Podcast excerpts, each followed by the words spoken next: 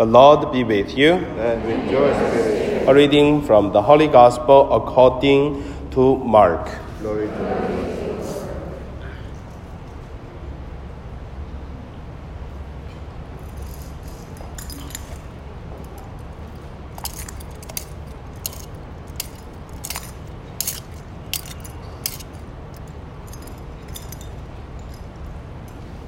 Jesus departed from there and came to his native place, accompanied by his disciples. When the Sabbath came, he began to teach in the synagogue, and many who heard him was, were astonished. They said, Where did this man get all this? What kind of wisdom has been given him? What mighty deeds are wrought by his hands? Is he not the carpenter, the son of Mary, and the brother of James and Joseph, and Judas and Simon? And uh, are not his sister here with us? And they took offense at him. Jesus said to them, A prophet is not without honor except in his native place and among his own kin and in his own town house. So he was not able to perform any mighty deed there, apart from curing a few sick people by laying his hands on them. He was amazed at their lack of faith. The Gospel of the Lord. Praise you, O Lord. Today, my meditation, I would call it the successful and the failings and the faith. The first, let us look at the successful and the failings. Everyone have a plan. Everyone has some understandings about uh, good and bad. And everyone try to plan something with a successful start and also successful ending. Then everyone will be happy if we planned, we got what we want. But sometimes it's different because sometimes we plan something is not uh, perfect enough, at least not good enough. When the end come, we look at the ending, but we don't, may not like it. Sometimes there are another way to change, which is we plan is good, but there are some changes in the middle, and then at the end, it's quite a difference what we planned. But it's also good. Sometimes even better. Like um, some come to Hong Kong, want to earn 3,000 Hong Kong dollars a month, and now it's 4,000 already. Uh, it's better, isn't it? But some people may come to Hong Kong for a work of this, may ending with another kind of uh, life. Who knows? So that is successful and the failings is really depends. There's no absolutely successful and the failings. So the second point I want to say, successful and the failings from uh, our experiences. What it is the successful work or plan you did last time? For what kind of things? How is the ending of your successful plan or arrangement? And also try to look at what is your failing plan or ending. Also, at this point, I want to say, how do you see the successful, and the failings ending? Is it really successful good? And also, is that the failing things bad?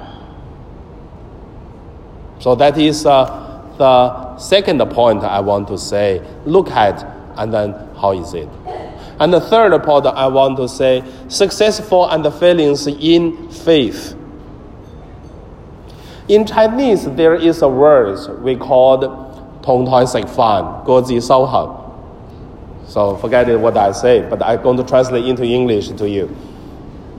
So which means we eat one meal. There are maybe seven or eight dishes on the table. Surrounded, there are maybe 10, 12, or 13 people eating the same dish around these seven or eight dishes, one table. Everyone eats a different food, and everyone tastes uh, all this kind of food on the table. But the result is different.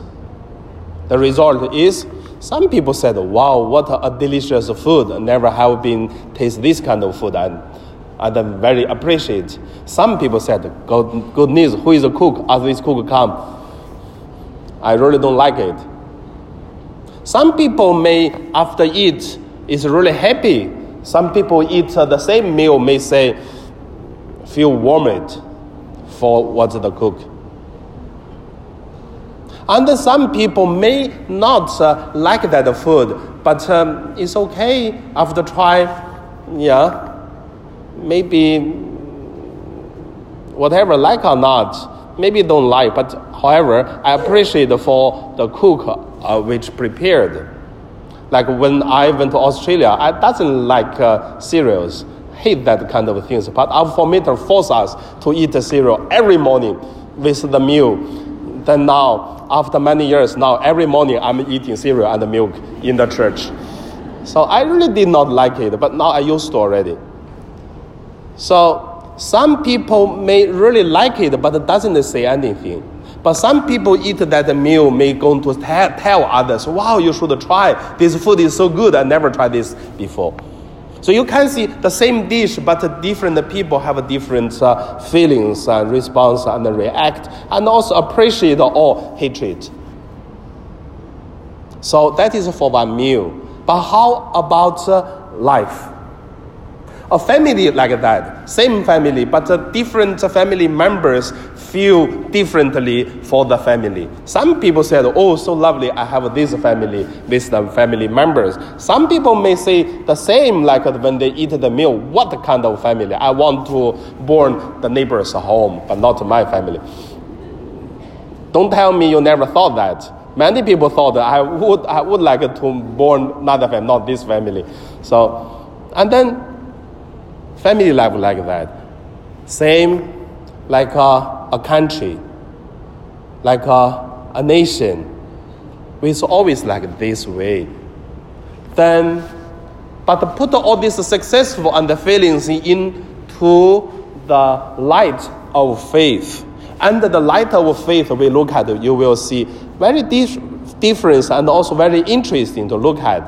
For example, the things or whatever we eat meal, or whatever family life, whatever the parish life, whatever the community life, it is never change. It's always same. Where the human is, where the fighting is. Where the fighting is, where the sacrifice is, and where is the passion is. Then there's the good and the bad things always together. Then from this we can understand already. It's not uh, because of the things, the food. It is because how do we look at the thing? That is called faith. So when there is a, a struggle, so when there is a fighting in the community, in the parish, or in the family, a person who has faith always can face it, react it with a, a very faithful way. Even the person like, oh, the person doesn't like it. It doesn't matter like or not. And also, a person who has no faith, it will be react from the human being. And that is also why Jesus said, if you do the same, what is the difference of you and the Gentiles? What is the difference of you and the tax collectors and the sinners? So we are the people have a faith and then we should act differently for even the good or bad, successful and the failings. So from all this, you will see in the community who is the person have faith, who has the person have no faith. And also, I want to give you one example. It is from St. Joseph Freinademetz, so that the patron saint of mine. So he said one thing just before he left Austria to come to Hong Kong to the mission. He said bye bye to his parents and then he tell himself, he said, I'm glad that I am started this journey to do mission in Hong Kong. That if successful, I'm happy and thanks to God. If not successful, I still happy and thanks to God. And then he came to Hong Kong, two and a half year, and then he went to Shandong in mainland China, 27 years, and then died there. Never go back home. So that is successful and the feelings.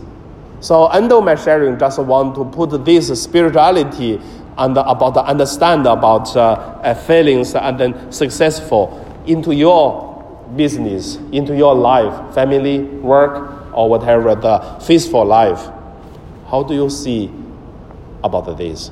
Like in today's gospel, Jesus, he come to his native, his hometown, Nazareth. Same Jesus, doing same thing. Outside, people welcome him. And when in his hometown, people doesn't like him. And then, in the original verse to here is, and then they took offense at him. Same Jesus. But when Jesus go to Jerusalem doing the same thing, the people will take off the clothes and cut the leaves and then welcome him. So that is the reflection. So in this Holy Eucharist, which look at, we practice, and now we pray.